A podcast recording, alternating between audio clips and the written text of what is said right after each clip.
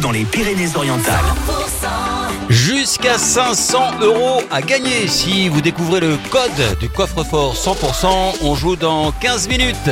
Juste avant, Mojo pour les tubes et Laurine, vos infos tout de suite, 11h.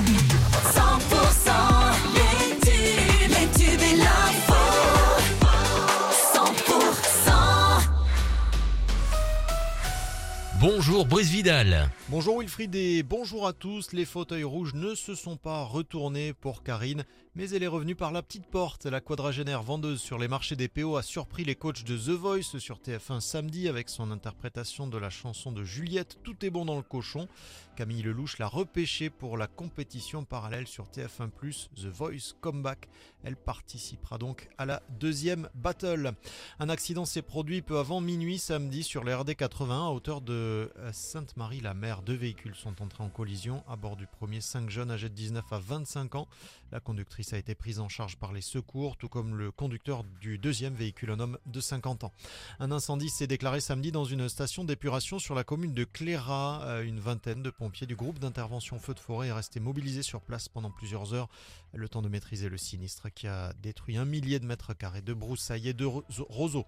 On a le sourire à Font-Romeu, Pyrénées 2000 et aux Angles avec une bonne sur la période des vacances d'hiver. Depuis l'ouverture de la station de Font-Romeu, 400 000 journées ski consommées par exemple. Les hébergeurs affichent aussi de très bons taux d'occupation, environ 80%. Et il a pourtant très peu neigé, mais ça devrait revenir. La bonne nouvelle, c'est qu'on attend euh, 30 à 50 cm de neige cette semaine sur les sommets catalans.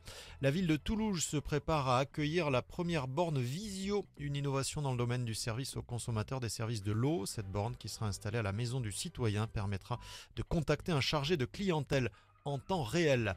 Le reste de l'actualité désireuse depuis 2014 d'adopter l'uniforme scolaire. La ville de Béziers du maire Robert Ménard, ex-proche de Marine Le Pen, se réjouit de l'expérimentation de la tenue unique que portent dès aujourd'hui, jour de rentrée scolaire, plus de 700 élèves de 4 écoles. Vous êtes sur 100%, on jette un coup d'œil sur le temps tout de suite.